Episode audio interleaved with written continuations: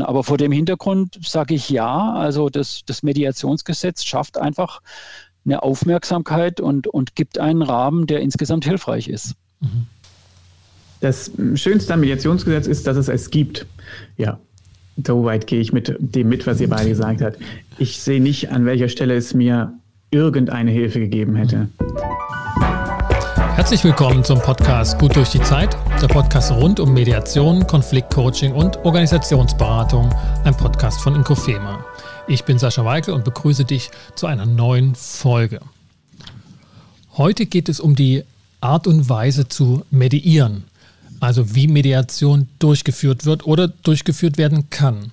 Und dabei soll es jedoch nicht um bestimmte Tools gehen oder um einzelne Interventionen, sondern um grundsätzliche Herangehensweisen an die Aufgabe, zwischen Konfliktparteien zu vermitteln.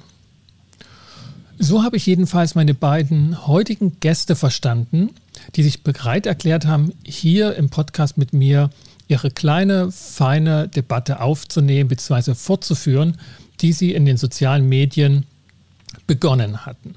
Ich begrüße zum einen Dr. Jürgen von Oertzen, von Hause aus Politikwissenschaftler und selbstständiger Mediator in Karlsruhe ansässig und bereits hier im Podcaststudio zu Beginn der Pandemiezeit gewesen. Und damals ging es um das Thema Konflikte in der Pandemie. Herzlich willkommen, Jürgen.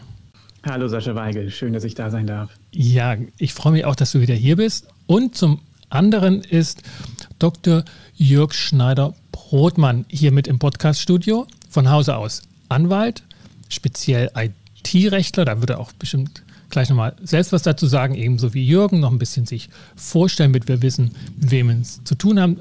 Ansässig ist Jörg in Stuttgart und dort bei der Kanzlei Menhold und Belzer, wenn ich das richtig in Erinnerung habe. Hallo Jörg. Hallo Sascha, ich freue mich auch wieder da zu sein und hallo auch an Jürgen in Karlsruhe.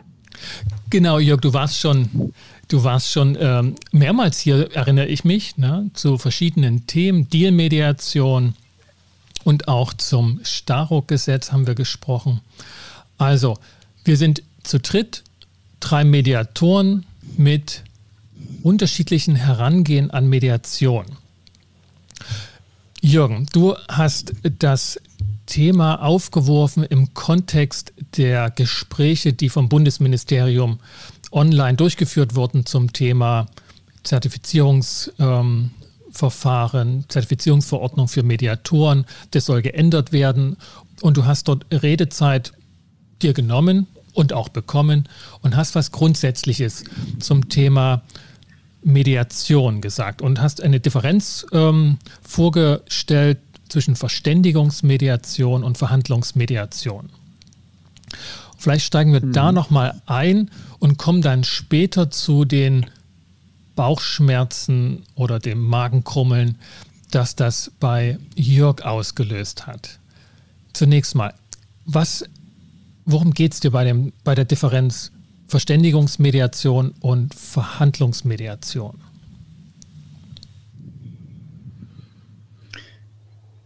Es geht mir darum, dass es unter dem Oberbegriff Mediation verschiedene Herangehensweisen gibt, die so verschieden sind, dass ich meine Zweifel habe, ob sie mit demselben Gesetz zu regeln sind.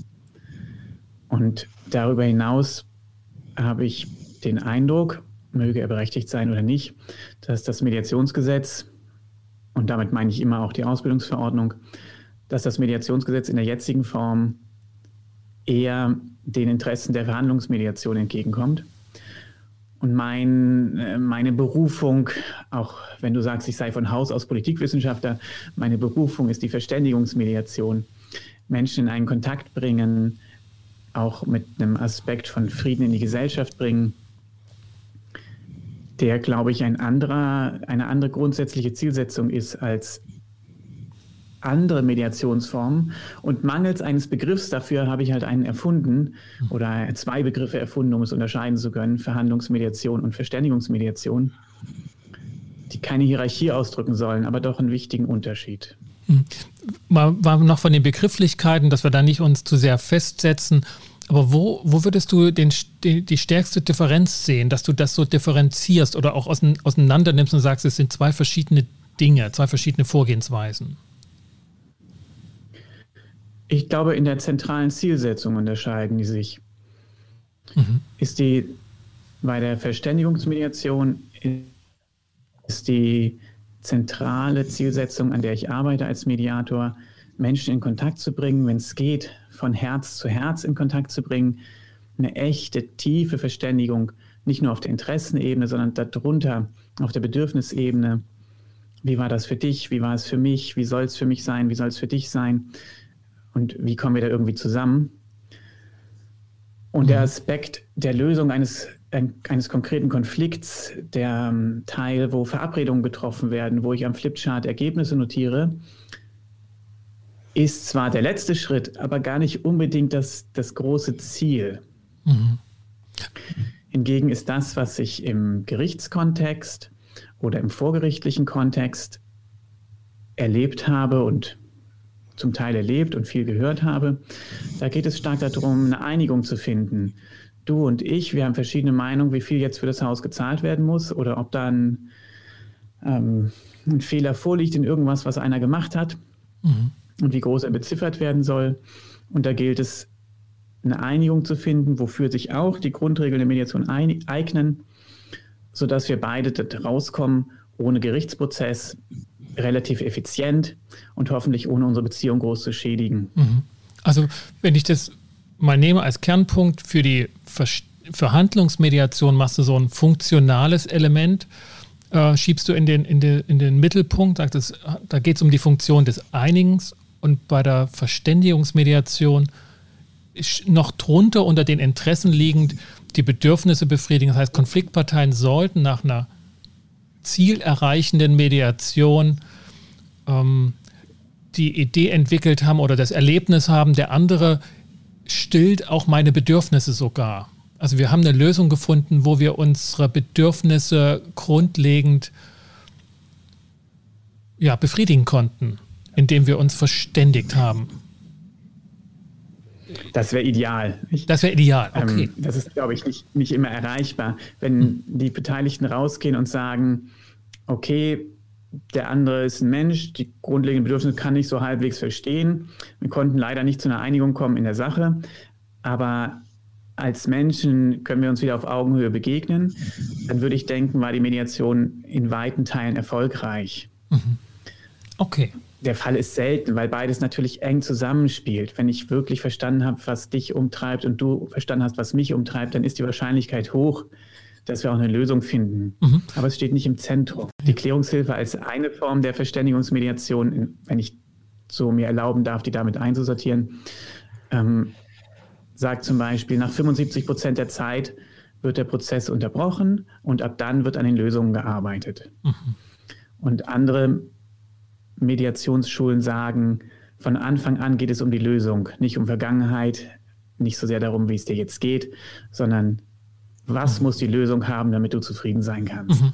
Okay, das wäre nochmal eine Differenz, die jetzt an der Methode und am Zeitaufwand für bestimmte Themen arbeitet. Ich, ich spule mal nochmal zu dem Punkt zurück und würde den erstmal so als erste Runde auch festhalten. Die Zielsetzung unabhängig vom Erreichen des Zieles. Aber die Zielsetzung ist ein Unterschied hinsichtlich Bedürfnis, Klärung und Befriedigung und funktionale Einigung auf einer, auf einer anderen Ebene. Das ist so, ein, so eine starke Differenz, die, die du siehst zwischen diesen beiden Stilen und Vorgehensweisen. Danke für die Zusammenfassung. Sehr gut getroffen. Ja, du, ich, bemühe, ich bemühe mich um meine Mediatorentätigkeit auch hier in diesem Kontext. Ich, ich, kann dein Lachen hören. Jürgen, ich, ich würde es mal für den ersten Moment, weil, weil Jörg natürlich auch aufmerksam zugehört hat und ich befürchte vielleicht, dass das Magenkrummeln wieder losgeht, dass dich Jörg befallen hat, ähm, auch in der großen Runde, ähm, als du das zum ersten Mal gehört hast. Und dann, so war ein bisschen der Hintergrund, du auch in den sozialen Medien das Thema aufgegriffen hast und gesagt hast, hier, was, was haltet ihr denn davon, ähm, wenn wir das im Podcast mal aufnehmen? Ja, was, was geht dir da durch den Kopf und durch den Magen bei dieser Differenzierung und dem, was Jürgen da festgestellt hat? Ja, also an, an der Stelle ist der Magen noch nicht beteiligt. Da kann ich äh, Entwarnung geben sozusagen. Mhm. Ähm, ich kann das sehr gut mitgehen, ja, dass es äh, verschiedene Ausprägungen gibt und auch verschiedene Anlässe für Mediationen und dass es auch in jeder Mediation verschiedene Momente gibt, verschiedene Phasen gibt, ja, in der eben mal der eine oder auch der andere Aspekt vielleicht im Vordergrund steht. Vielleicht kann man es auch einfach äh, mit Sach- und Beziehungsebene bezeichnen. Ja, ist ja vielleicht nichts anderes, bisschen andere Begriffe. Mhm. Mal steht die Beziehungsebene im Vordergrund, mal steht die Sachebene im Vordergrund. Und auch das kann sowohl mediationsbezogen sein, als eben auch innerhalb einer Mediation in verschiedenen Phasen. Also ähm, das kann ich sehr gut mitgehen. Ja, mhm. ich kann auch sehr gut mitgehen, dass es eben Mediatoren gibt, die von vornherein stärker die, die, auf die Beziehungsebene schauen, sagen wir mal, auf den Prozess, die Prozessebene schauen und eben weniger vielleicht auf das, was nachher hinten rauskommt, äh, weniger lösungsorientiert, stärker prozessorientiert.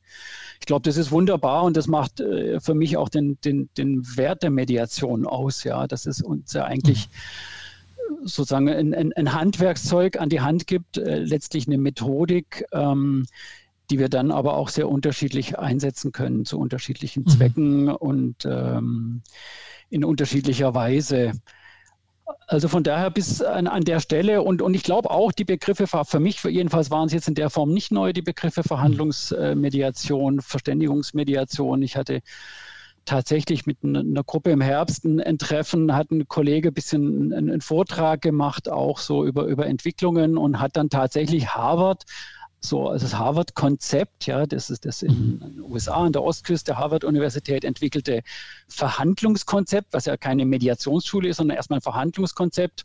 Aber das Übertragen in Mediation hat er dann als Verhandlungsmediation bezeichnet ja. und dann praktisch als, als zweite Phase oder Stufe dann, sagen wir mal, diese, diese transformativen Ansätze, die ja stark in die Richtung gehen, was du beschrieben hast, auch äh, Jürgen hier und dann sozusagen als, als Synthese von, von diesen beiden Ansätzen, also Harvard stark sachbezogen, ähm, transformativ stark beziehungsbezogen, dann eben, der hatte auch, glaube ich, so den Begriff Verständigungsmediation verwendet.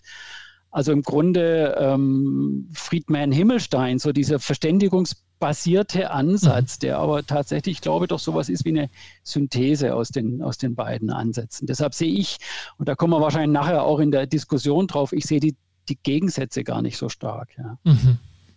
Und also erstmal diese, diese unterschiedlichen ähm, Bezeichnungen für die Differenz, ne, die, die ihr jetzt auch genannt habt, die sind, glaube ich, ähm, unbestritten. Also es gibt einen Unterschied, ob man jetzt so vorgeht oder so vorgeht oder ob man das Ziel anvisiert oder das Ziel anvisiert. Da habe ich noch nicht den Eindruck, du hast es ja auch bestätigt, Jörg, dass es, da gibt es keinen Krummeln. Ähm, das, wo, wo kam das Krummeln her? Mhm. Das Krummeln kam aus einer Wertung, die ich herausgehört habe oder gemeint habe mhm. herauszuhören, ja, dass das eine besser sei als das andere. Ja.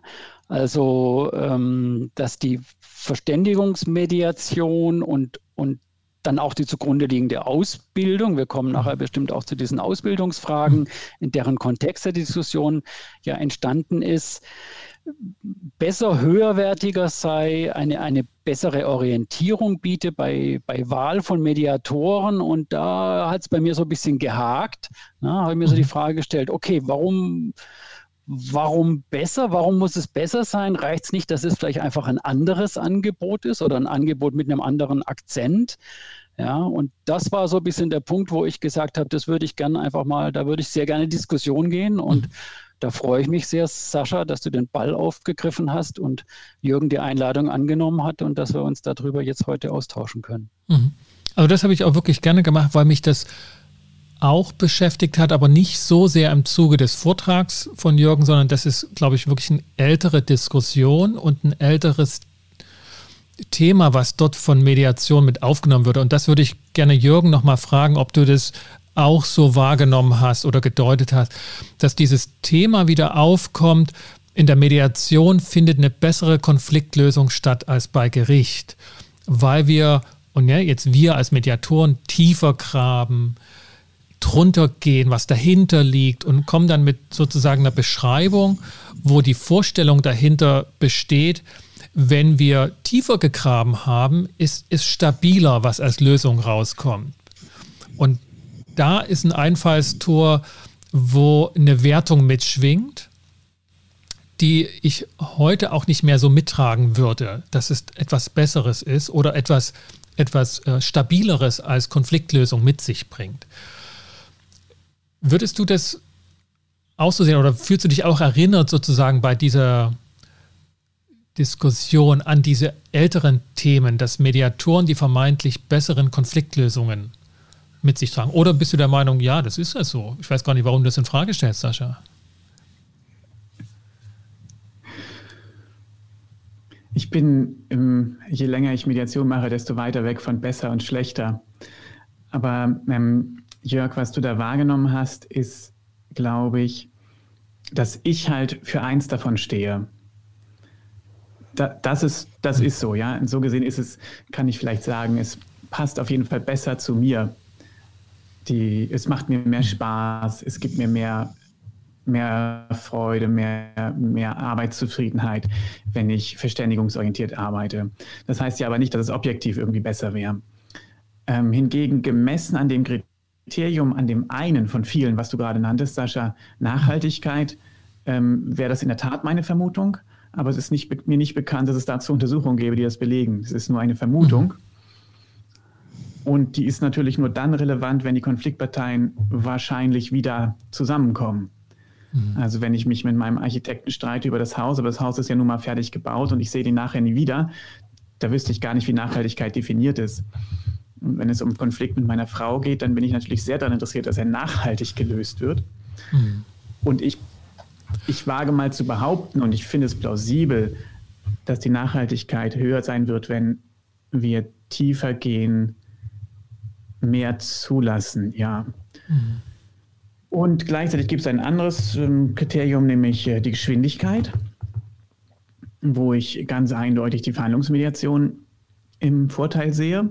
Auch da liegen mir keine Untersuchungen vor, aber ich behaupte mal, dass das schneller geht. Ähm, für die gerichtsinterne Mediation gibt es ja zum Teil sehr enge Zeitvorgaben, dass das in zwei oder drei Stunden geregelt sein muss. Das würde ich normalerweise nicht annehmen, so einen Auftrag, mhm. wenn ich nur drei Stunden habe, um das zu regeln. Ähm, und da ist, glaube ich, eine Harvard-orientierte, verhandlungsorientierte, wie auch immer das dann heißt, gerichtsnahe, rechtsnahe Mediation ähm, an dem Punkt zum Beispiel im Vorteil. Mhm. Und deshalb glaube ich, dass es gut wäre, in der Tat, Jörg, wenn wir das ähm, kennzeichnen, wir als Anbieter. Biete ich das eine an, das andere oder beides oder eine Kombination oder wie jetzt? Oder geht das alles in Absprache im Einzelnen mit jedem einzelnen Fall? Ähm, meine Position ist ja klar, was ich anbiete, ähm, und andere bieten was anderes an da kann es nützlich sein, eine Unterscheidung zu haben, auch wenn sie nicht, nicht die Welt umfasst, aber immerhin schon mal zwei Unterschiede. Mhm. Also, ich glaube allerdings, wenn du mir das erlaubst, Sascha, mhm. ähm, nur vielleicht als Anker, wenn wir darüber sprechen wollen, der Unterschied zwischen lösungs- und prozessorientiert ist, glaube ich, ein anderer, Jörg. Das ist eine andere mhm. Dimension. Aber das nur, wenn wir da Begrifflichkeit her. Mhm. Das würde jetzt vielleicht verwirren. Also wir, wir haben das Thema ja, oder das Thema wurde ja mit Stilen äh, sozusagen begonnen, dass das ein unterschiedlicher Stil wäre. Und, und Stil, finde ich, ist so eine Frage, die mit den Personen so verbunden ist. Und das führt so schnell dazu, als wenn, da, wenn man sich entscheiden muss vorher, von seiner persönlichen Ausrichtung her. Und führt weg davon, als dass ich das situativ anwenden kann, je nachdem, wer mich anfragt oder ich jeweils vorher klar machen muss, ihr kriegt das von mir oder das von mir. Das finde ich äh, erstmal sehr hoch aufgehängt als, als Anmerkung zu dem, zu dem Thema, dass es ein Verhandlungsstil ist und nicht eine Frage der, des Herangehens. Ich will, bevor ich noch mal ein bisschen praktischer mit euch diese Differenz ansprechen möchte, noch mal so auf das da drin von mir vermutete Konzept von Konflikten zurückkommen. Also diese Vorstellung, wenn wir tiefer graben und tiefer meint sozusagen psychologisch, individualpsychologisch tiefer graben, dass dann die Lösungen stabiler sind. Das finde ich ja ist eine, ist eine klare psychologische Wurzel, diese Vorstellung, ähm, und deshalb auch so, so fremd, wenn man funktional rangeht, verhandlungsorientiert. Und ich würde das in Zweifel ziehen wollen. Also, dass es dadurch eine, dass die dadurch Konfliktlösungen stabiler werden, nur weil wir tiefer gegraben haben. Denn ein starkes Moment der Mediationsbewegung von Anfang an war ja und ist heute auch wiederum in der Lösungsorientierung ne, nicht erst biografisch, historisch in die Tiefe zu graben oder psychologisch, sondern lösungsorientiert ranzugehen. Und das heißt nicht, dass es immer die beste Variante ist, aber es soll erstmal bedeuten, dass tiefer gegraben nicht immer gleich stabilere Lösungen mit sich bringt. Wie sind denn, hier komme ich zu dir, Jörg, deine Erfahrungen mit tiefer graben? Du bist ja vielfältig ausgebildet und, und keineswegs nur, in Anführungsstrichen, nur juristisch am Paragraphen hängend, was ist erlaubt in der Mediation und was nicht, sondern du kannst die Spielwiese, die Mediation bietet, auch ähm, psychologisch bedienen und kennst die psychologischen Konzepte und Hintergrundideen, äh, weshalb Menschen manchmal Ja sagen und manchmal zu lange Nein sagen und umgedreht. Wie ist deine Erfahrung mit Bedürfnisorientierung und tiefer gegraben in Konflikt oder in der Verhandlungsbearbeitung? Mhm. Ja, es hängt, es hängt am Konflikt, denke ich, tatsächlich nicht nur am Konfliktbegriff, sondern auch am, am tatsächlichen Konflikt. Ne? Ich habe es ja vorhin auch schon aufgezeigt. Wir haben immer die Sach- und, und die Beziehungsebene und äh, ich glaube, man merkt immer relativ schnell, was, was im Vordergrund steht. Ja, es lässt sich nie trennen, aber ähm, bei den Themen, die ich natürlich jetzt in der Praxis habe, das sind, das sind Wirtschaftskonflikte, das sind Konflikte meistens zwischen Unternehmen, B2B-Themen, irgendwelche Lieferfragen oder Projektthemen. Ja, da haben wir natürlich, klar, das sind die, das sind die, die Sachthemen im Vordergrund und da geht es darum, um eine Lösung. Da kommen die Leute zu mir, weil sie eben relativ schnell eine Lösung wollen. Ähm, und da ist dann eben auch die Verhandlungsebene die stärkere Ebene. Ne? Dann wird eben so lange verhandelt, bis man eine Lösung hat. Ja. Aber natürlich gibt es auch Fälle, auch. auch, auch Aber, äh, spielen, spielen in diesen Verhandlungen Bedürfnisse eine Rolle? Bedürfnisse der Organisation, Bedürfnisse der beteiligten ähm, Führungskräfte, Leitungskräfte? Das, ja, das würde sich doch nicht ausschließen. Ja, die können natürlich mit reinspielen, sagen wir mal, jetzt gerade bei den handelnden Personen, ja, wobei man, da muss man ein bisschen aufpassen, dass man eben das dann auch versucht zu, oder sauber auseinanderhält, ja, was sind die Bedürfnisse und Interessen der handelnden Personen und was sind eigentlich die Interessen der Organisation und worum geht es denn in dem Streit, der, in dem Konflikt, der gerade auf dem Tisch ist. Ja. Mhm. Also da geht es dann tatsächlich eher darum, nicht so sehr auf die Bedürfnisebene der Einzelperson zu gehen, sondern wenn eben Streitpartei des Unternehmens ist, äh, sich dann, dann bei den Interessen des Unternehmens zu bleiben. Ja. Anders ist es, wenn wir jetzt ein innerbetriebliches Thema hätten, nehmen. Ja, nehme ich ein Beispiel. Partner einer Wirtschaftskanzlei, ja, oder können mhm. auch Partner eines anderen Unternehmens sind, sein, streiten untereinander. Da geht es natürlich auch um, um wirtschaftliche Themen, mhm. ja, vordergründig. Ja, aber aber äh, im, im Untergrund oder im Hintergrund spielen natürlich ganz stark die persönlichen Interesse oder darunter eben auch noch die Bedürfnisse eine Rolle. Ja, und dann, mhm. dann muss man tiefer tauchen. Mhm. Ja, mhm. deshalb würde ich sagen, es ist, also die Tauchtiefe ist, ist äh, stark kontextabhängig, ja. Das finde ich, das finde ein wichtiger, also das finde ich einen wichtigen Punkt. So, die Tauchtiefe ist abhängig vom Kontext. Jürgen, würdest du das, würdest du da mitgehen oder ist es eine Frage wirklich des Stils, was der Mediator oder die Mediatorin anbietet? Also auf die Bedürfnisse von Unternehmen bin ich auch noch nicht eingegangen. Ähm, also ich glaube, wir sind da voll auf einer Linie. Wenn ich einen B2B-Konflikt habe, dann ist eine Verhandlungsmediation angesagt. Mhm. Ähm, deshalb nehme ich auch keine an. Mhm. Das, ist nicht, das ist nicht das, was mich interessiert. Ähm, und mich erreichen auch nur ganz selten entsprechende Anfragen. Ich habe, wenn ich Wirtschaftsmediation mache, meine ich immer Mediation am Arbeitsplatz. Mhm. Oder vielleicht noch zwischen den zwei Geschäftsführern. So hat man ja auch mal, dass mhm. zwei Brüder zwei Unternehmen haben oder so. Und wenn, Jörg, wenn du einer von den äh, Mediatoren bist, die beides machen, B2B-Mediation und auch innerbetrieblich, dann ähm, leuchtet mir sofort ein, das du vertrittst, es kommt auf den Kontext an, welche Form von Mediation man macht. Kein, kein Diskurs, äh, Dissens an der Stelle, außer dass ich die eine Sorte halt gar nicht erst annehme. Ähm, Denn ich stimme dir nicht zu, Sascha, dass Mediation oder wir haben eine verschiedene Einstellung oder Wortbedeutung für dieses Tiefergehen. Ähm, also es wäre eine schöne Untersuchung mal für eine Masterarbeit oder was Größeres, zu gucken, ob in gleichartigen Konflikten verschiedene Mediationsansätze verschiedene nachhaltige Ergebnisse bringen. Das ja, weiß ich nicht, absolut. was daraus das kommt. Wäre aber ich habe ein educated guess.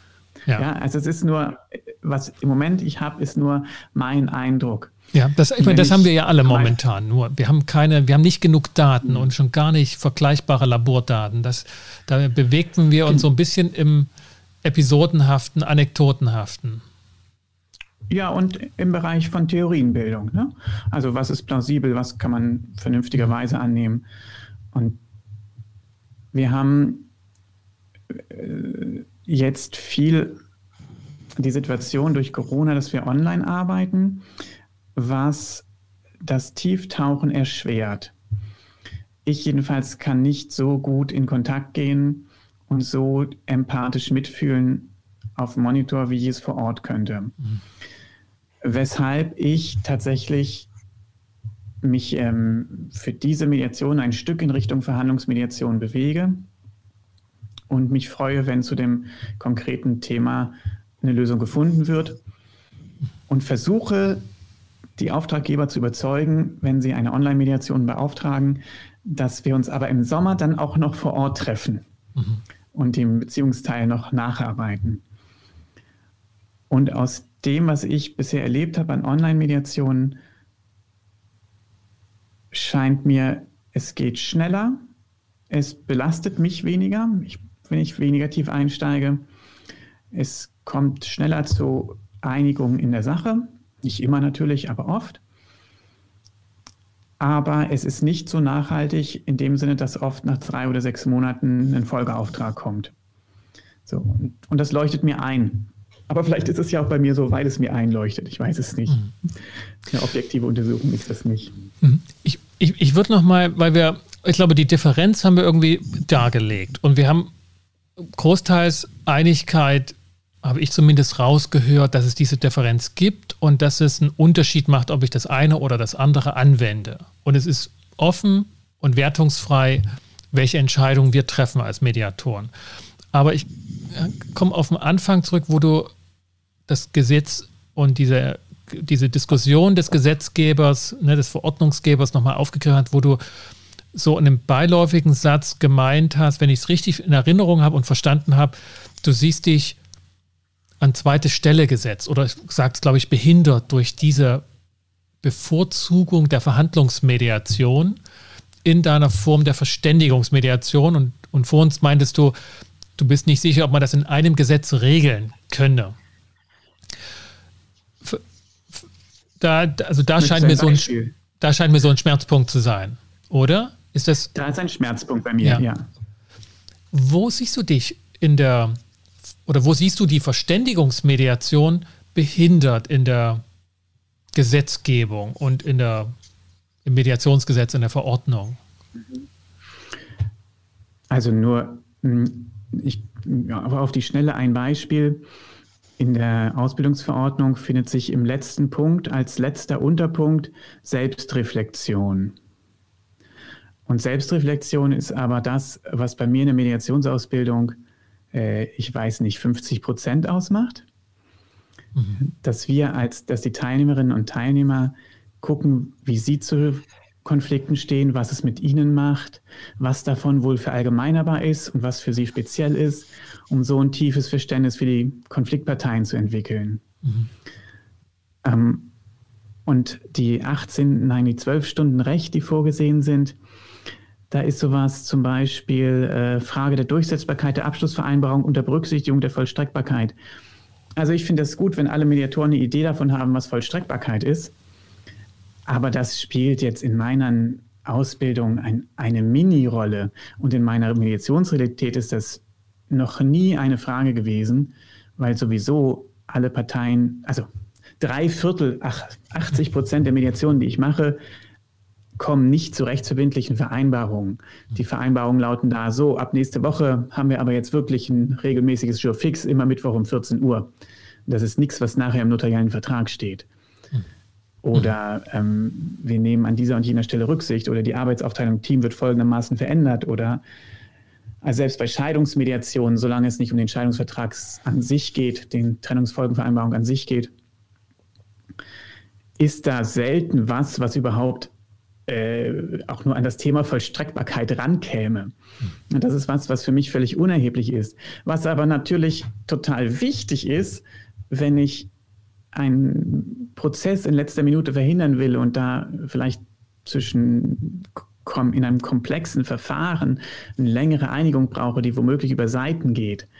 Das ist, da ist das wichtig zu wissen, was ist vollstreckbar und was nicht. Mhm.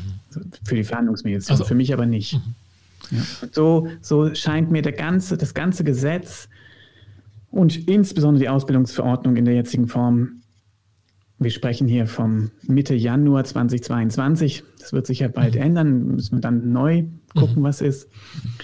Ähm, scheint mir durchdrungen von der juristischen, der gerichtsnahen Sichtweise. Und das ist ein bisschen schade. Und dort ist der Punkt, wo du sagst, die Verhandlungsmediation hat einen besseren Stand oder eine, eine stärkere Spiegelung in der Gesetzgebung als die Verständigungsmediation. Dort wird das nicht gefördert, was du an Mediation für einen Anspruch anlegst.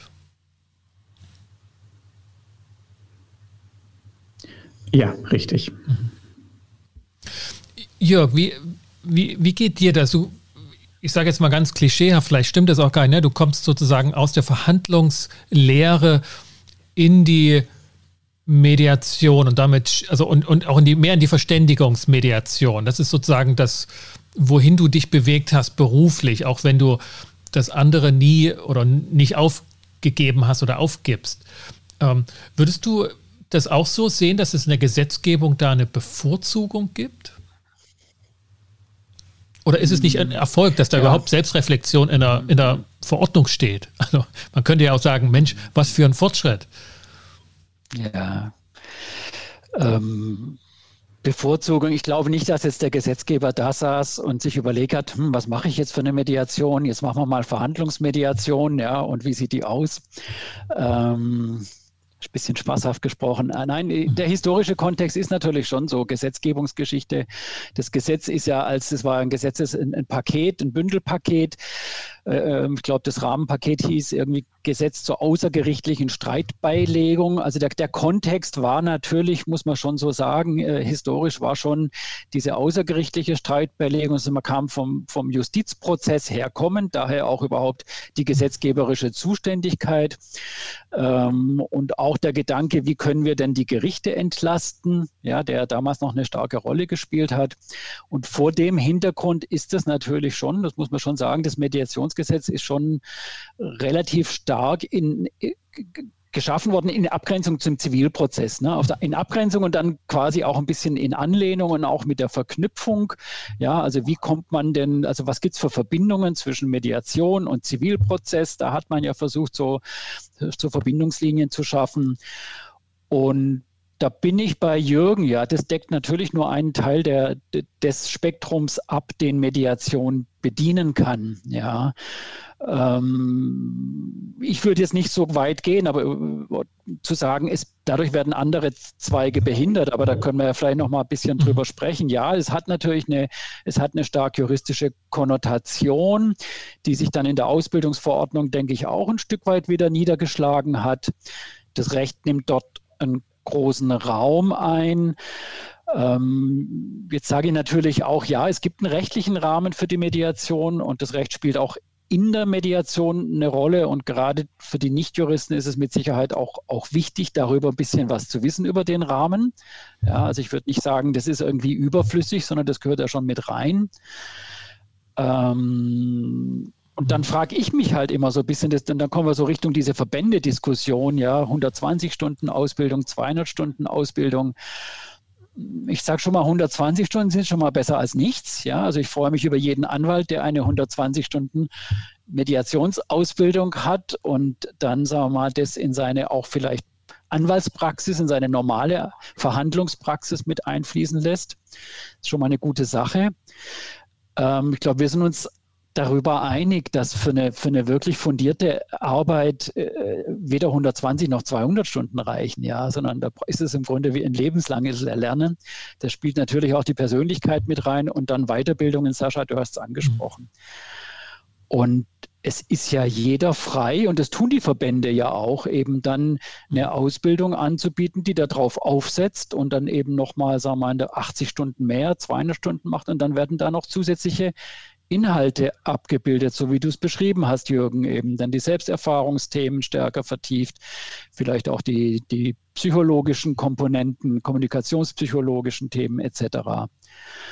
Ähm, von daher fällt es mir ein bisschen schwer, sozusagen das nachzuvollziehen, den, den Behinderungsaspekt.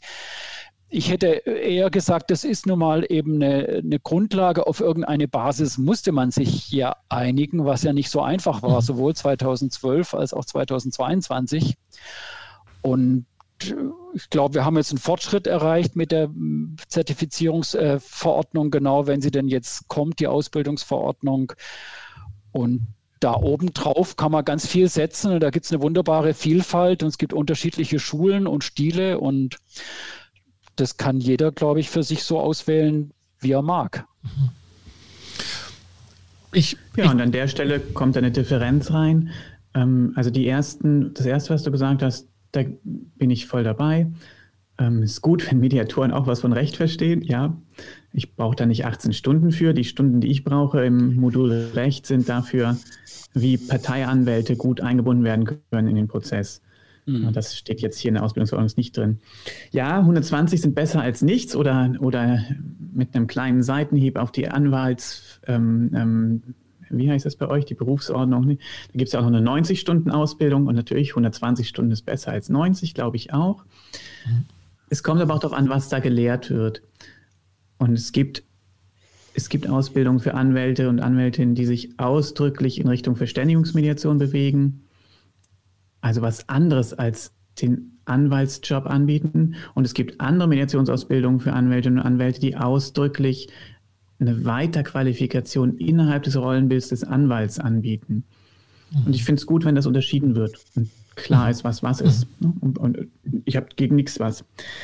Ganz stimme ich dir aber nicht zu bei dem letzten 120 besser als nichts. Das stimmt auch nicht nur, weil die, ähm, die Marktseite, die Nachfrageseite sich dadurch verändert hat und in der Folge jetzt auch die Angebotsseite bei den Ausbildungen und viel jetzt in weiten Teilen der Ausbildungslandschaft zumindest auch eine 120-Stunden-Ausbildung angeboten wird.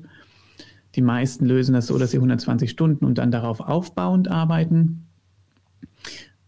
Und es klappt für mich nicht, weil ich mit dem Selbstreflexionsteil anfangen will. Ich müsste eigentlich dann diejenigen, die nur die 120 Stunden Ausbildung machen wollen, dann erst zum dritten Modul zulassen oder so. Also in der, in der ähm. Form, wie du die Ausbildung organisierst, weil die ersten 120 Stunden praktisch besetzt sind, da hast du äh, da merkst du einen Eingriff durch die Verordnung, dass du das jetzt an sich so nicht mehr machen könntest, äh, weil die Reihenfolge der Stunden so maßgebend ist. Mhm. Und gleichzeitig möchte ich es auch relativieren. Also mein, weder mein Lebenserwerb noch mein Mediationsstil ist zusammengebrochen, weil es ein Mediationsgesetz ja. gab. Ja. ja. das sind Details. Ich fühle mich jedenfalls nicht gefördert durch das Gesetz. Aber mein Gott, also ich, komme auch ohne mhm. aus und ich finde meinen Weg an, am Rande des Gesetzes entlang Ausbildung und Mediation anzubieten. Das ist schon in Ordnung. Ja. Jürgen, ich will, den, ich will den Kontext mal noch ein bisschen aufzonen, noch ein bisschen größer machen. Vielleicht ähm, da noch mal ein Bild anbieten, ähm, das sich schon so ein bisschen angedeutet hat, weil das soll ja ein Mediations-, soll ja ein Förderungsgesetz gewesen sein. Ne? Und, und sag, viele Mediatoren haben das so für sich jetzt nicht vielleicht erlebt, dass das fördert oder tatsächlich auch förderlich ist. Ähm, aber vielleicht, und das sollte sozusagen das Bild sein, diese 120 Stunden sind der Preis dafür, dass es eine Basis gibt, bei der sich alle, die Mediation durchführen oder sich als Mediatoren verstehen, finden können. Auch wenn viele noch ganz besondere eigene Gruppen bilden und sagen, wir machen noch mal was ganz anderes und wir müssen dem vielleicht auch einen Namen geben. Aber zunächst mal gibt es diesen, diese Basis eines Mediationsgesetzes, bei dem sich alle wiederfinden, die auch sehr unterschiedlich arbeiten, wie du ja auch mit der Differenzierung festgestellt hast.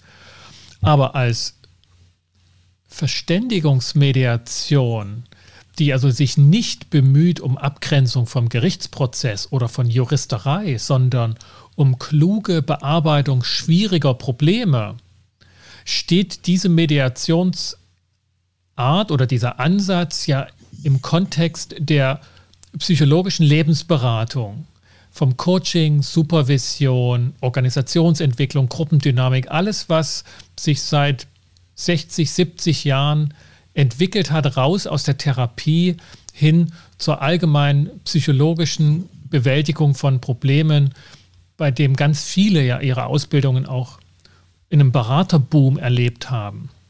Ich habe das an anderer Stelle hier mit ähm, dem Professor Heiko Wandhoff besprochen, ne? diese, diese Geschichte der Beratung. Und in dem Kontext steht auch Mediation, wenn man sich diese Form der Verständigungsmediation hervorholt äh, oder nur anschaut.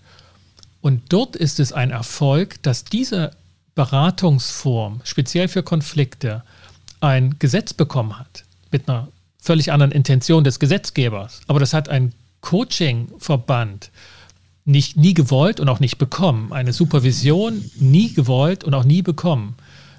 Organisationsentwicklung, NLP, Transaktions, alles, was es gibt an Beratungsformen, die sich auch für Konflikte ja kluge, konstruktive, psychologisch fundierte Konfliktbearbeitung stark gemacht haben, ähm, die haben dafür ja nie ein Gesetz bekommen.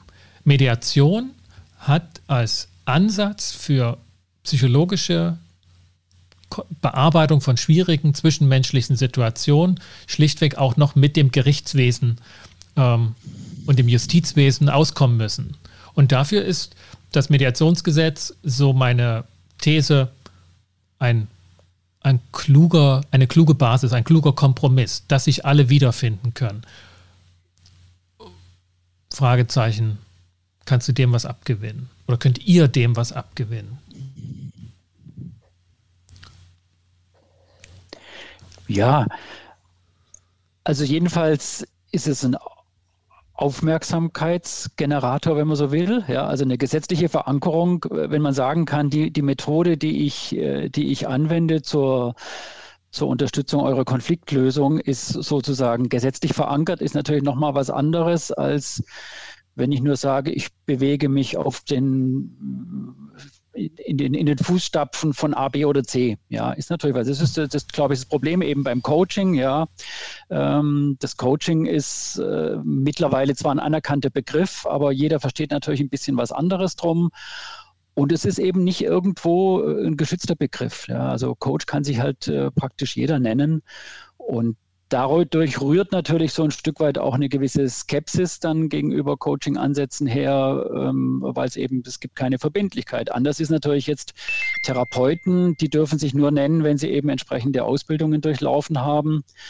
Und so ist es, zumindest mal das Mediationsgesetz erzeugt diesen Anschein nach außen auch. Ja, aber wir wissen auch, ich betone das jedes Mal wieder, 120 Stunden ersetzen eben kein, kein Studium, kein psychologisches Studium oder kein juristisches Studium oder sonst noch irgendwas. Es ist äh, im Grunde trotzdem ein ergänzendes Tool, ein, ein, mhm. ein, ein, ein Mittel, ein Handwerkszeug, eine Methode, die wir eben an die Hand bekommen und dann ähm, vertiefen können. Aber vor dem Hintergrund sage ich ja, also das, das Mediationsgesetz schafft einfach eine Aufmerksamkeit und, und gibt einen Rahmen, der insgesamt hilfreich ist. Mhm.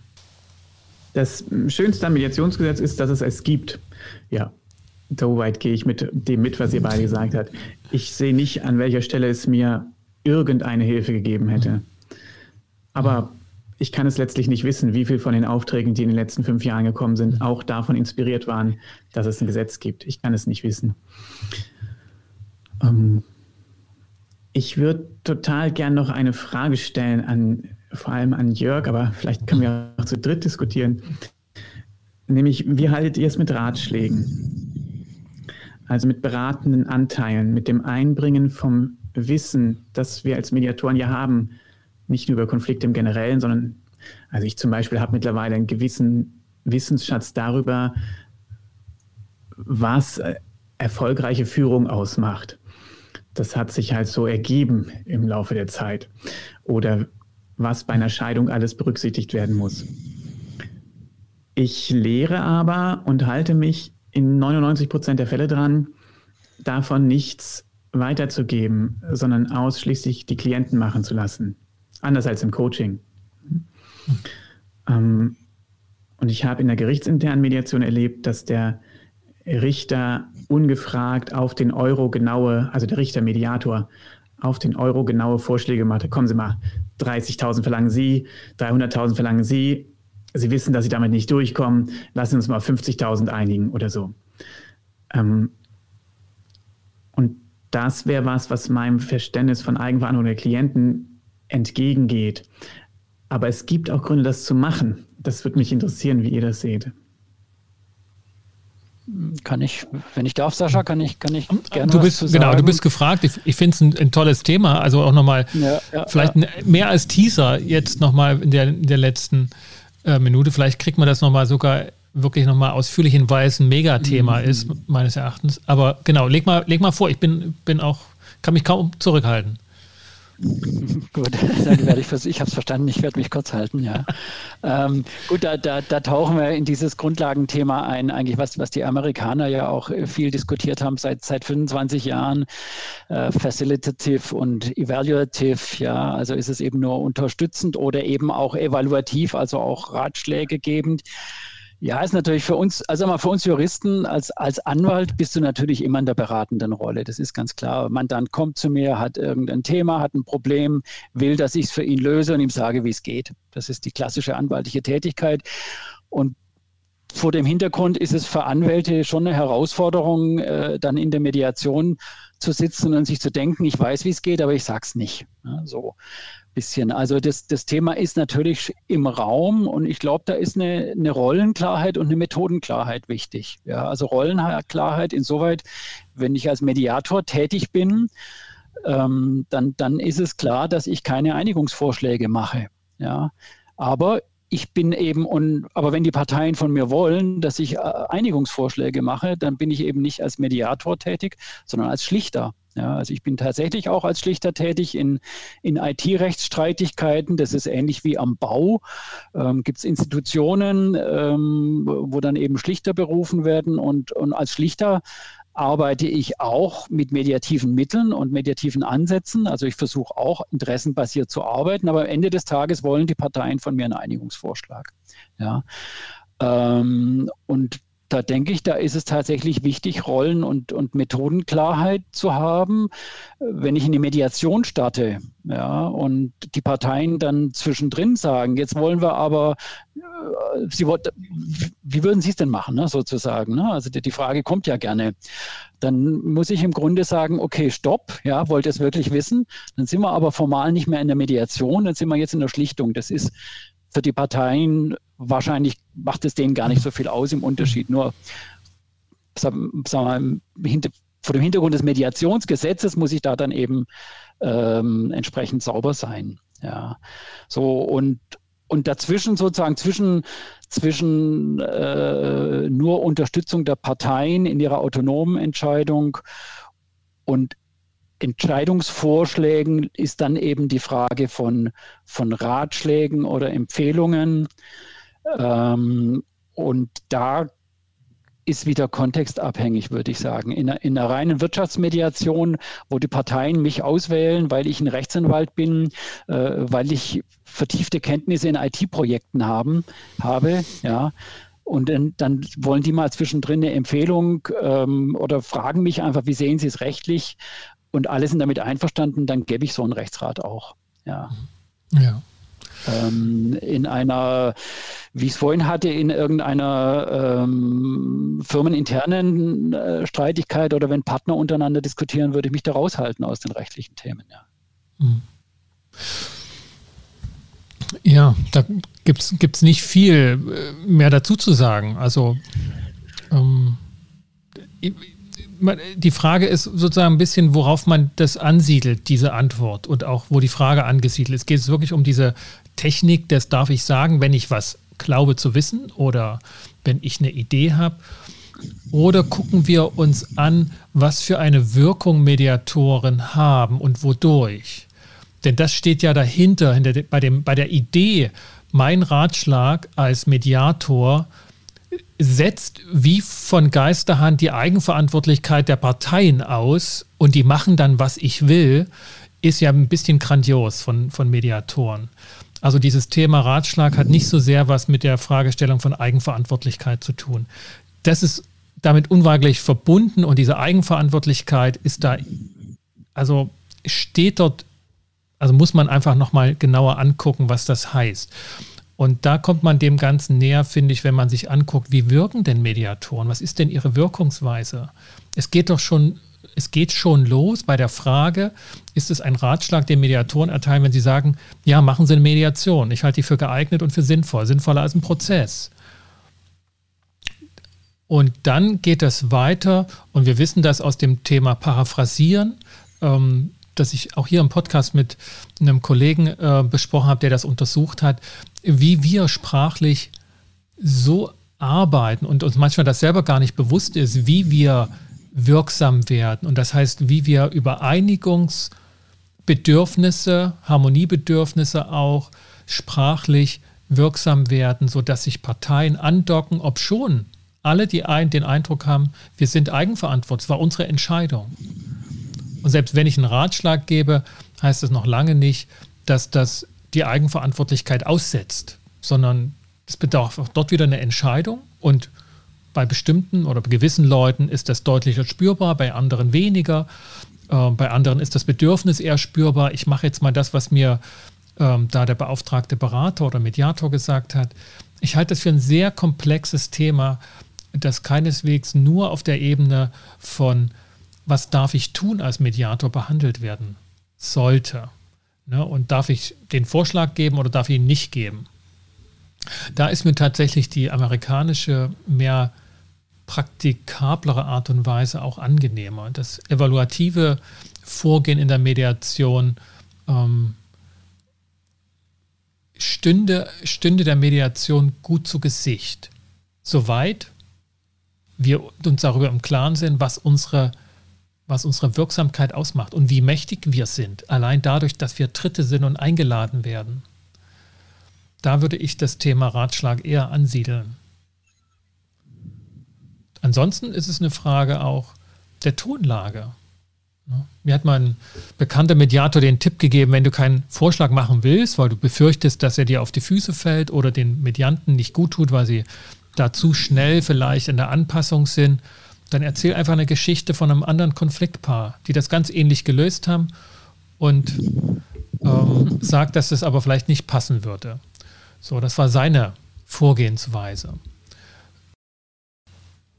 Also inhaltlich ist das ein großes Thema ähm, und das, das lohnt sich. Ich glaube, dass es eng verbunden ist, Eigenverantwortlichkeit und Ratschläge geben. Ich finde Jörgs Ansatz, Ratschläge mit dem ausdrücklich anderen Hut zu geben, ähm, sehr einleuchtend. Ich finde den systemischen Ansatz, ähm, das hat sicher nichts mit Ihnen zu tun, aber ich habe mal gehört, wie andere das machen, finde ich manipulativ und unzulässig. So ähnlich wie die Schrotschussmethode, wo man ganz viele Vorschläge macht und seinen wahren Vorschlag drin versteckt. Weil ich glaube, es ist eine Haltungsfrage.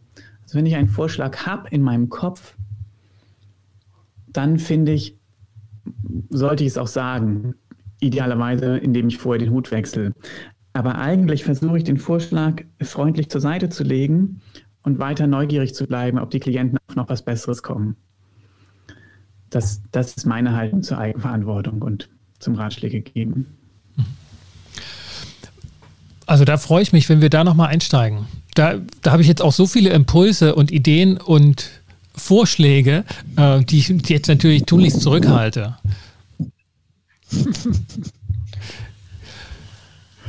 Jörg, wie sieht es bei dir aus? Bist du auch nochmal mit dabei? Sehr gerne bin ich dabei. Und ich, es klingt für mich so, als ob wir langsam zu einem Ende kommen und dann würde ich ganz, ganz sowas wie so eine Art Schlusssatz sagen dürfen. Ja. Ich weiß nicht, Sascha, ob ich dir ja. jetzt hier die Zeit abschneide. Nein, gar nicht, gar nicht. Ich, ich habe jetzt ähm, genau aufs Ende zusteuern wollen, aber weil wir der Zeit rumsehen und B, weil wir das ursprüngliche Thema schon lange verlassen haben und, und jetzt über das ja. genau und jetzt über das Fazit da nochmal direkt so hin, hinsteuern.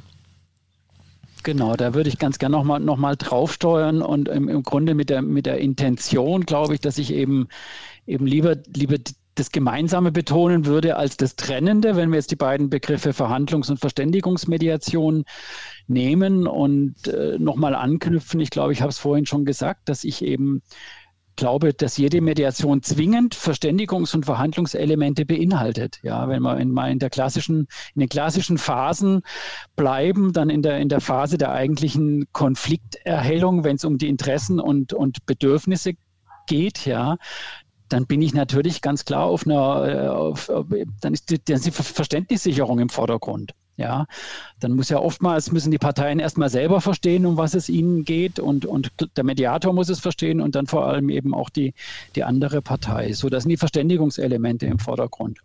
Aber hinten raus, ja, wenn es jetzt wirklich ein Konflikt zugrunde liegt, der zu lösen ist. Äh, wenn man dann in, in der vierten Phase, also wenn es um die Lösungen geht oder dann auch in der Vereinbarungsphase, dann, dann kommen einfach auch Verhandlungselemente. Ja, dann, dann wird verhandelt, dann wird auch mal gedealt, dann wird es auch mal distributiv. So, und da glaube ich, da kommt dann das Verhandlungselement rein. Deshalb meine ich schon, äh, man muss beides können und, und man muss eben wissen, wann setze ich was ein ja, und, und natürlich ist es völlig in Ordnung, wenn, wenn eben ein Mediator äh, sagt, äh, das Label hat, er ist eben stärker jetzt im Bereich Verständigungsmediation. Bei dir heißt es äh, Einigungshilfe, äh, Jürgen, unterwegs. Ja, ähm, und wenn ein anderer Mediator wie ich eher ein Wirtschaftsmediator sagt, ähm, bei mir bekommen sie ihre, ihre Wirtschaftskonflikte gelöst. Ja. Ähm, ich glaube, das ist legitim und, und trotzdem gibt es eben das, das Verbindende, dass wir, dass wir im, im Grunde äh, ähnliche, sagen wir mal nicht gleich, aber ähnliche Tools, Methoden anwenden in unserer Arbeit. Und ist für mich dann auch das Spannende. Mhm. Vielen, vielen Dank. Ja, ja. Jürgen. Und da würde ich bei allem, was du sagst, mitgehen. Es gibt viel Verbindendes man muss immer beide Elemente drin haben und es ist beides legitim. Es ist auch legitim, beides zu bewerben. Und außerdem, und da sind wir, glaube ich, unterschiedlicher Meinung, bin ich der Überzeugung, dass es auch eine Haltungsfrage ist, eine Frage des grundlegenden Herangehens und deshalb gut ist, sich sehr, sehr klar zu sein, was man macht, also grundsätzlich macht oder im Einzelfall macht und ich glaube, aus Klientensicht wäre es gut, wenn das viel deutlicher gekennzeichnet ist. Und deshalb trete ich weiter dafür ein, diese Unterscheidung mm, zu auszuprobieren oder zu pflegen oder wie auch immer. Danke dir, Sascha. Ja, vielen Dank, Jürgen. Ähm, vielen Dank, Jörg, für das Gespräch, also auch über diese Unterschiedlichkeit, die auf einer gemeinsamen Basis stattfindet. Ja? Und immer wieder so ist bei so einer gemeinsamen Basis, gemeinsame Verbindung, das hat Vorteile und das hat ein paar Nachteile für den einen oder anderen auch, dass es ähm, eben etwas kostet, wenn man gemeinsam an etwas arbeitet, das man dann unterschiedlich auch ausführt. Ich glaube, da sind wir als Mediatoren, als unterschiedliche Mediatoren gar nicht so weit entfernt oder in einer Sonderstellung gegenüber anderen miteinander verbundenen. Wir erleben das in Organisationen, wenn Menschen zusammenarbeiten, hat dieses Bündnis seinen Preis. Wir erleben das bei Privaten, wenn sie eine Ehe eingehen oder sonstige Privatverhältnisse zusammenpflegen, dass es einen Preis hat, diese Unterschiedlichkeit in dieser Gemeinsamkeit äh, zu beleben. Und ich freue mich dann mit euch beiden demnächst oder bald das Thema Eigenverantwortlichkeit, das unmittelbar verbunden scheint mit dem Thema Haltung, von Mediatoren und Eigenverantwortlichkeit von Medianten nochmal aufgreifen zu dürfen. Gerne. V vielen Dank. Kommt Sehr gut gerne. durch die Zeit. Bleibt Sascha, gesund. Sascha, vielen Dank. Vielen Dank dir für die verständnisvolle Gesprächsführung und äh, dir, Jürgen, für die anregende Diskussion. Ebenso. Vielen Dank euch beiden. Danke, Sascha. Tschüss. Liebe Zuhörerinnen und Zuhörer, hat dir diese Episode gefallen? Dann hinterlasse bitte ein Feedback und eine kleine Bewertung in deinem Podcast-Catcher und empfehle diesen Podcast weiter. Wenn du hier ein Thema vermissen solltest oder einen speziellen Gast hören möchtest, dann schreib mir einfach eine E-Mail an s.weigel.inkofema.de betreff Podcast. Für den Moment bedanke ich mich, dass du und ihr wieder hier mit dabei wart und verabschiede mich mit den besten Wünschen. Bis zum nächsten Mal. Kommt gut durch die Zeit. Ich bin Sascha Weigel euer Host von Inkofema, dem Institut für Konflikt- und Verhandlungsmanagement in Leipzig und Partner für professionelle Mediations- und Coaching-Ausbildungen.